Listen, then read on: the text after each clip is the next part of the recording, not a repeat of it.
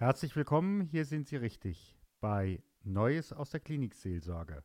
Herzlich willkommen zur Folge 36 und 37. Mein Gast in diesen beiden Folgen ist Sandra Pfisterer. Ihr Stichwort heißt, wenn ich jetzt gehe. Wer ins Krankenhaus muss, vielleicht auch noch mit einer größeren Operation, der fragt sich natürlich, habe ich alles zu Hause geordnet? Sandra Pfisterer hat einen Ordner entwickelt, wo alles drin aufgeschrieben ist für den Fall, dass ich selbst mal nicht mehr antworten kann. Mein Name ist Stefan Hund von stefanhund.com, evangelischer Klinikseelsorger, Coach und Mediator. Begleiten Sie mich bei meinen Begegnungen rund um die virtuelle Hessenklinik. Kommen Sie mit. Wie ist das eigentlich, äh, die Frauen, die kommen, sind das eher Hausfrauen? Also ich frage mit dem Hintergrund, wenn ich in manche Unternehmen reingucke, da wird ja über alles geredet, nur nicht über Krankheit, geschweige denn noch mehr. Mhm. Ähm, denn ich bin ja immer topfit, ich bin ja immer durchgestellt und was auch immer. Da kann ich mich doch mit so einem Thema nicht beschäftigen. Oder kommen eben halt beispielsweise auch äh, aktive Managerinnen, ähm, aktive Manager? Es ist unterschiedlich. Also je nachdem, worüber der Kurs ähm, entstanden ist. Klar, wenn ich jetzt im Kindergarten gebucht werde, dann kommen da die Mamas, die teilweise nicht im Beruf sind aktuell. Mhm. Ähm, wenn ich aber jetzt über irgendeine andere Veranstaltung gebucht werde, sind da auch durchaus nur Geschäftsfrauen. Mhm. Also angefangen hat es mit Geschäftsfrauen. Mhm. Von daher, die waren aber auch wirklich total bei der Sache weil die einfach sehr fokussiert sind und die wissen, wie wichtig es ist, auch im Weiterdenken, was passiert mit dem Unternehmen dann. Ja, natürlich. Also mhm. gegebenenfalls hängen ja Mitarbeiter dran. Mhm. Ähm, ja. ja, ist so. Wenn du einfach jetzt mal so die Zeit Revue passieren lässt, hm, was war für dich mit denjenigen, die du begleitest, die härteste Erfahrung oder die vielleicht auch verstörendste Erfahrung. Und daher frage ich auch nochmal, wo war der größte Glücksmoment? Mhm. Du meinst es vom Workshop oder generell bei der? Im, also bei denjenigen, die mit dir in diesem Ordner, an diesem Ordner arbeiten, ähm, wo war da der, ich sag mal, größte, vielleicht auch schwierige Aha-Effekt, mhm. dass es dann vielleicht doch auf einmal geht, äh, jetzt muss ich über das Abschalten der Maschinen mhm. nachdenken. Oder äh, jetzt muss ich über die Frage der Organtransplantation nachdenken. Wir sind uns nicht einig. Äh, wir möchten zwar ins gleiche Grab, aber äh, mein Partner möchte auf jeden Fall eine Verbrennung haben. Für mich ist das absolut äh, undenkbar. Oder, ach, weiß ich nicht. Da ist, ähm, also die schwierigsten Momente glaube ich, kann ich echt schon generell sagen, auf dem Workshop komplett ist das Thema Patientenverfügung. Ja. Weil die Menschen so gesund sind in dem Moment. Ja. Die haben unheimlich eine Herausforderung, die habe ich auch persönlich. Wenn man selber festlegen muss, wie das Ende gestaltet werden soll in einem Krankenhaus. Ja. Das ist eine Situation, in die ähm, möchte ich mich eigentlich gar nicht reindenken. Ich muss sie aber irgendwie zu Papier bringen, damit ich meinen Wunsch geäußert habe, wie es im Optimalfall organisiert wird, abläuft dann. Und das ist wirklich eine ganz harte Nummer, weil ähm, jeder da wirklich auch an seine Grenzen kommt. Ja. Ähm, das ist auch eine Geschichte, was jeder zu Hause für sich machen muss in Ruhe. Die mhm. Unterlagen, die gebe ich auch mhm. nur mit. Aber ich informiere, warum es so sein kann oder sein sollte, dass man sowas geklärt hat. Mhm. Ja. Und die schönsten Sachen sind wirklich, wenn die Leute dann verstehen, warum sie das jetzt machen, warum sie sich wirklich mit diesem Thema auseinandersetzen und fast am Ende vom Workshop dann sagen, Mensch, ist da viel Info drin, ist da viel passiert, habe ich mich mit vielen Sachen auseinandergesetzt, mhm. aber die sind, wenn ich es jetzt zu Hause in Papierform gebracht habe, die sind dann wirklich erledigt. Ich kann das Thema abhaken. Die sind für mich einmal erledigt und die Familie, die kann, die weiß jetzt, woran sie ist, wenn es bei mir mal irgendwann soweit sein sollte. Mhm. Oder wenn ich im Krankenhaus bin, ich habe die Gelegenheit, meine Familie bei mir zu haben. Meine wichtigen Freunde werden informiert, das läuft dann da nämlich auch alles. Mhm.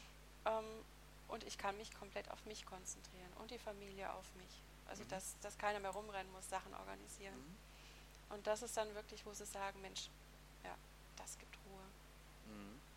Wie ist das? Du sagtest eben gerade, die Patientenverfügung schreiben die Menschen alleine ja. zu Hause.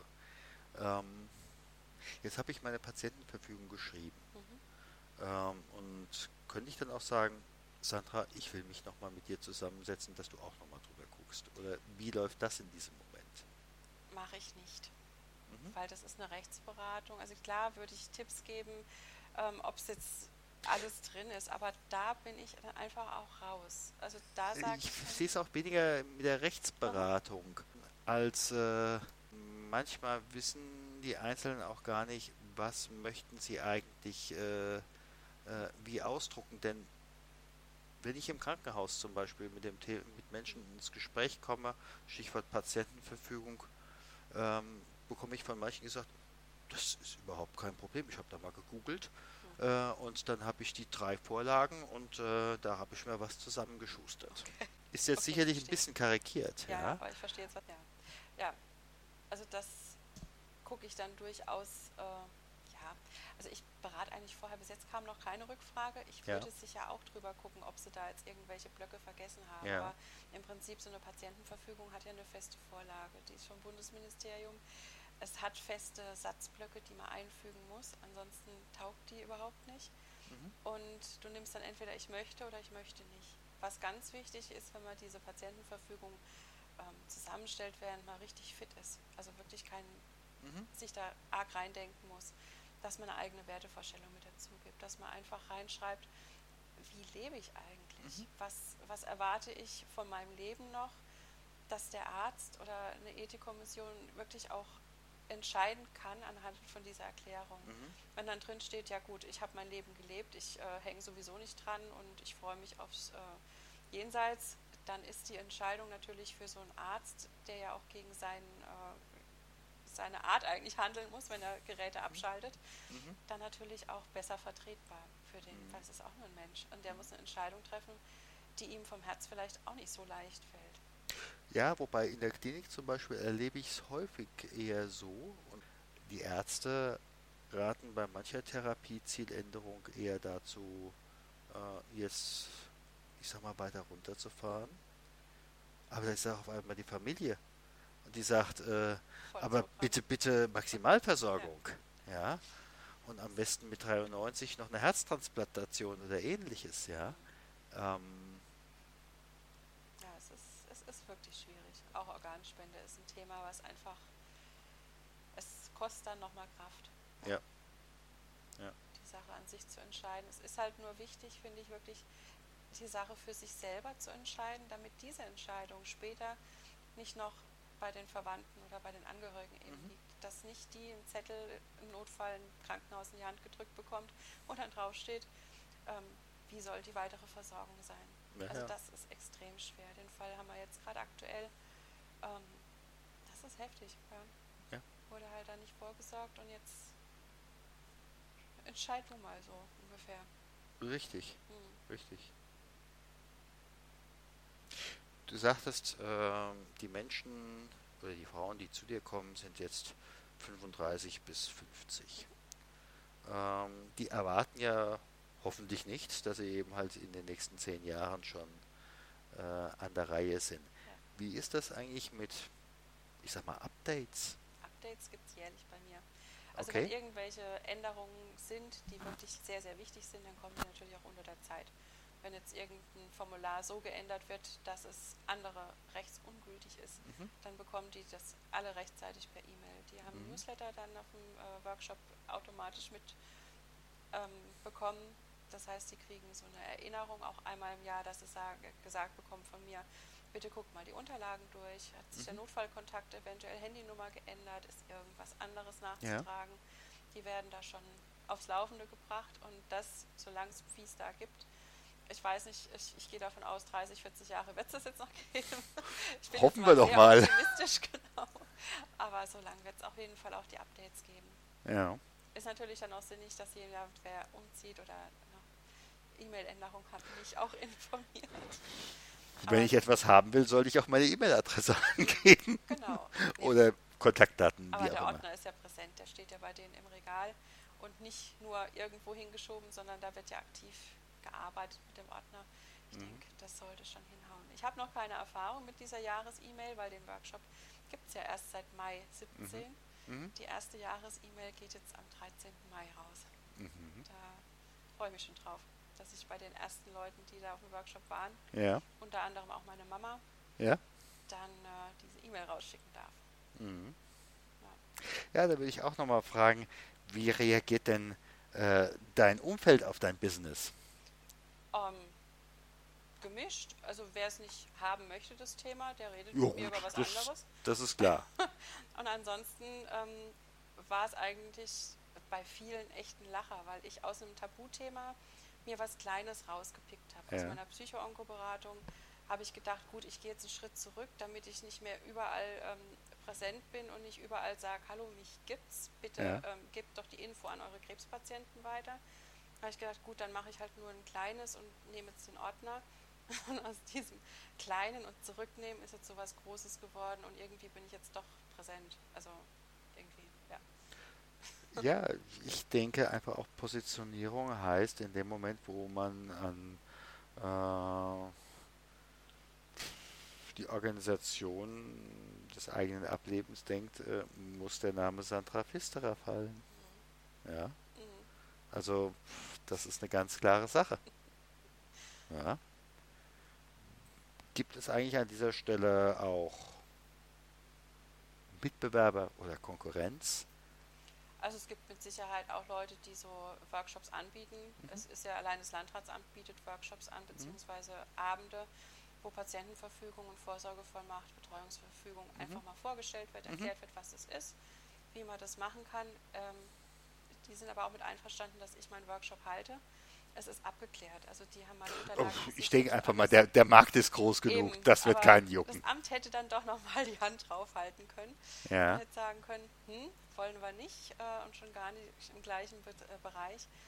Ähm, die Mitbewerber, ja, die haben ihre Sachen auch und haben ihre Gebiete, aber so rund und also dieses Umfassende mit allem drum und dran ähm, kenne ich jetzt momentan noch niemanden. Mhm. Von daher, auch wenn äh, Deutschland alleine sind so viele Leute, wie, wie soll man die alle allein versorgen? Es ist wichtig, das Thema.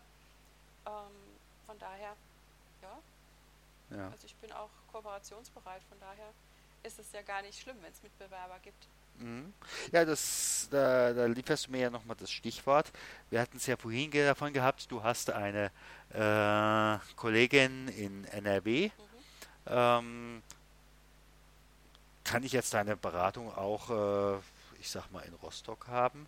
Oder muss ich dazu jetzt hier nach Leutershausen kommen? Also, wenn ich ganz faul wäre, würde ich sagen, ihr kommt bitte alle hierher.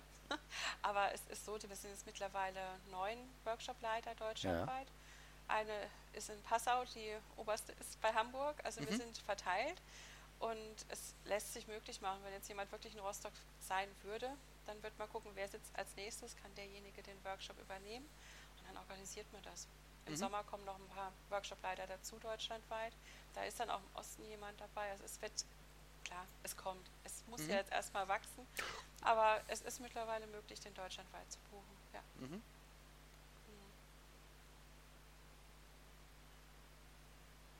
Eine Frage, hast du eigentlich deinen eigenen Ordner schon ausgefüllt? Ja, habe ich. Und ich habe auch wirklich seit November, also nicht, ja doch seit November habe ich mein äh, eigenes Testament geschrieben. Mhm. Ich hatte die ganze Zeit keinen Bedarf gesehen, bin auf einen Workshop nach Bad Nauheim gefahren und hatte auf der Gegenfahrbahn einen ziemlich heftigen Autounfall mhm. und bin an dem gerade vorbeigefahren. Ähm, und habe mir dann echt in dem Moment meine Gedanken gemacht, habe gesagt, was ist, wenn, wenn nie sowas passiert? Mhm. Was ist mit dem, was ich mir jetzt gerade aufgebaut habe? Ansonsten mhm. habe ich nichts zu vererben. Aber diese Geschichte, ähm, die ist einfach zu wertvoll, um die jetzt äh, rechtlich irgendwo untergehen zu lassen oder dass irgendjemand übernimmt. Mhm. Und habe das jetzt äh, so weit festgemacht, dass mein Testament wirklich äh, in die richtigen Hände kommt. Mhm. Und das dann auch weiter gemacht wird. Das heißt also, du hast wahrscheinlich auch zwei oder drei Ausgaben des Testamentes im Sinne von, ähm, wer würde es in dem Moment mich finden? Das ist für mich die Frage. Nehmen wir mal an, ich hätte deinen Ordner jetzt gemacht. Mhm. Ähm, nehmen wir mal an, ich würde, was ich nicht tue, allein leben. Mhm. Wer findet meinen Ordner? Mhm. Ja, da muss ein System hergestellt werden, genau. Das kriegt jeder auf dem Workshop eben auch erklärt. Ja. Wie ähm, da so eine Verkettung eben ist, dass derjenige auch den Ordner findet. Im Idealfall ist ja jemand eingetragen als Vorsorgevollmacht, also in der Vorsorgevollmacht. Mhm. mhm. Und dieserjenige, der muss auch über den Ordner Bescheid wissen. Mhm. Wenn ein Testament da ist und es natürlich kein soziales Netzwerk gibt, dann ist es wichtig, dass es auch richtig hinterlegt ist. Ja. Also dann notfalls auch wirklich beim Notar macht einfach Sinn, das dann auch richtig zu hinterlegen. Ja, für mich ist eben halt die Frage, gibt es äh, für den Hund gibt es eine Tasso-Marke? Mhm. Gibt es das auch für deinen Ordner? Ja, das ist eine Notfallkarte. Ja. Und diese SOS-Karte, die ist im Geldbeutel mhm. von den Teilnehmern. Mhm. Also auch generell gibt es diese SOS-Karten auch für Nicht-Teilnehmer. Mhm. Die sind mein äh, kleines Steckenpferdchen, was jetzt momentan auch an Schulen eingeführt werden soll. Diese SOS-Marken, da sind auch Haustiere mit erklärt zum Beispiel. Und da steht auch drauf, dass äh, Notfallkontakt eben wer das ist. Ähm, es ist drauf geschrieben, ob es eine Patientenverfügung gibt, ob es eine Vorsorgevollmacht gibt, ob ein Testament irgendwo ist. Okay. Und äh, ob es einen Notfallordner gibt, mhm. ob es Haustiere gibt, was für ja, so wichtige Sachen, die einfach in der Krankenversicherungskarte nicht abgespeichert sind. Wer mhm. Hausarzt ist, chronische Krankheiten, Dauermedikation, das steht da drauf. Okay. Und ob es eine Bestattungsverfügung gibt, das steht auch drauf. Mhm. Ist mir ganz wichtig, weil wenn es dann schon mal wirklich ähm, so weit gedacht worden ist, und es passiert dann wirklich was. Es wäre so ärgerlich für die Familie, für die Angehörigen, wenn dann vom Krankenhaus irgendein Bestatter die Überführung macht mhm. und das in die Hand nimmt, was ja okay ist. Aber wenn ein anderer Bestatter schon alles geklärt und eventuell sogar schon bezahlt bekommen hätte. Mhm. Das wäre dann einfach, also es wäre so ein unnötiger Ärger mhm. und auch wahrscheinlich unnötige Kosten. Klar. Und die möchte ich einfach mit dem Kärtchen ein bisschen umgehen. Könnte ich zum Beispiel auch auf dem Kärtchen draufschreiben, meine Kundennummer bei dir ist die 7 mal die 7, Elke Müller oder Karl Mayer. Und im Fall der Fälle, wenn es keinen gibt, könnte jemand dann anrufen bei dir und äh, sagen, ähm, die und die Karte haben wir im Augenblick. Hier ist es auch amtlich, äh, dass der Fall eingetreten ist. Könntest du einen Hinweis geben, wo wir diesen Ordner finden? Im Moment noch nicht. Aber das wäre eine Idee. Es ist auch schon eine Idee, die mein Geschäftspartner schon vor längerem mal, äh, ja, es ist eine Idee, die auch bei uns schon mal durchgedacht wurde. Mhm. Aber im Moment ist es noch nicht so. Ja. Es ist einfach momentan noch ein zu großer Schuh für mhm. so ein kleines, äh, ganz frisches mhm. Unternehmen. Mhm. Aber die Idee ist natürlich nicht schlecht. Ja. Ja. Mhm. Also möglicherweise hört uns ja auch ein Venture Capitalist an, äh, zu mhm. und äh, ja. möchte da an der Stelle mit einsteigen, das vielleicht auch äh, den äh, Kunden anbieten zu digitalisieren, mhm. Äh, sodass es da vielleicht auch hinten dran eine Datenbank gibt, äh, die man dann im Notfall mit bestimmten Codewörtern, weil es ja nun wirklich absolut sensible Daten mhm. sind, wurde uns schon angeboten. Wir haben jetzt gesagt, jetzt machen wir erstmal langsam und mhm. gucken mal, ob wir das selber mit unseren Kontakten eventuell auf die Reihe bekommen. Da schauen wir mal. Jo. Also es ist auf jeden Fall spannend, ähm, weil auch das ist natürlich echt noch ausbaufähig. Absolut. Ja. Ich habe so den Eindruck, Reden über den Tod ist ziemlich lebendig. Sehr. Vor allem ist es so eine Freude, wirklich ähm, damit ja, offene Türen einzurennen. Also ja. wirklich die Leute, die dann da waren, ähm, die sehen das nicht mehr so schlimm, sich mit dem ja. Thema auseinanderzufassen. Deswegen Absolut. kommen die Empfehlungen auch so klasse, weil es einfach ähm, schon allein über das kleine Kärtchen, wenn das jetzt in Schule an Schüler, in mhm. Schülerhände kommt, ähm, die befassen sich, wenn sie das ausfüllen, ja auch schon mit einem Notfall, also mit einem eventuell. Ja, klar. Und äh, ich denke, da kann man mit der Art wirklich noch einiges bewegen. Mhm. Weil es ist einfach ein Tabuthema, es braucht es aber nicht zu sein, es ist nicht schlimm. Durfte jo. ich aber auch erst lernen. Ja, aber ich denke, in dem Moment, wo diese Dinge geklärt sind, lebt sich viel freier, viel gelassener und äh, ich denke mal, jeder, der uns zugehört hat, äh, hat gemerkt, dass wir auch lachen können. Ja, das ist gut so. Schon. Ja, ich sag mal ganz herzlichen Dank und schauen wir mal, was wird. Ich danke.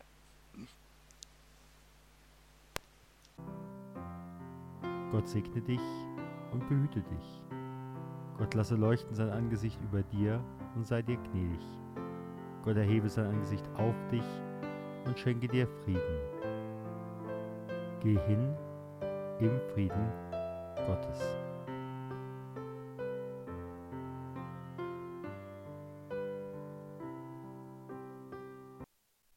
Herzlichen Dank für Ihre Zeit und Ihre Aufmerksamkeit. Hat Ihnen diese Sendung gefallen? So freue ich mich über Ihre Rückmeldung entweder über iTunes oder über die E-Mail podcast-klinikseelsorge at stefanhund.com. Sie können uns auch gerne auf Facebook folgen, auch auf der Seite Podcast-Klinikseelsorge. Vielen Dank und auf Wiederhören und vielleicht auf Wiedersehen. Ihr Stefan Hund.